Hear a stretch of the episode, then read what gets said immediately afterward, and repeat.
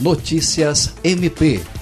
O Ministério Público do Estado do Acre realizou na última segunda-feira, dia 17, uma mesa de estudos com membros e servidores para debater a portaria regulamentar número 08 de 2019, que estabeleceu normas e diretrizes acerca da tramitação de inquéritos policiais e outros procedimentos investigativos no âmbito das unidades da Polícia Civil do Estado do Acre.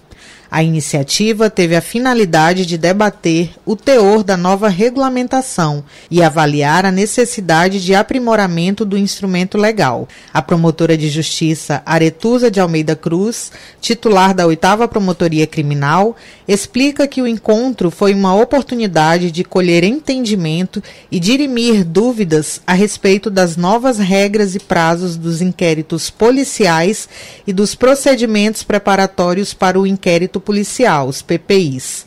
Ela disse ainda que o efeito dessa nova portaria regulamentar vai implicar diretamente no trabalho desenvolvido nas promotorias criminais.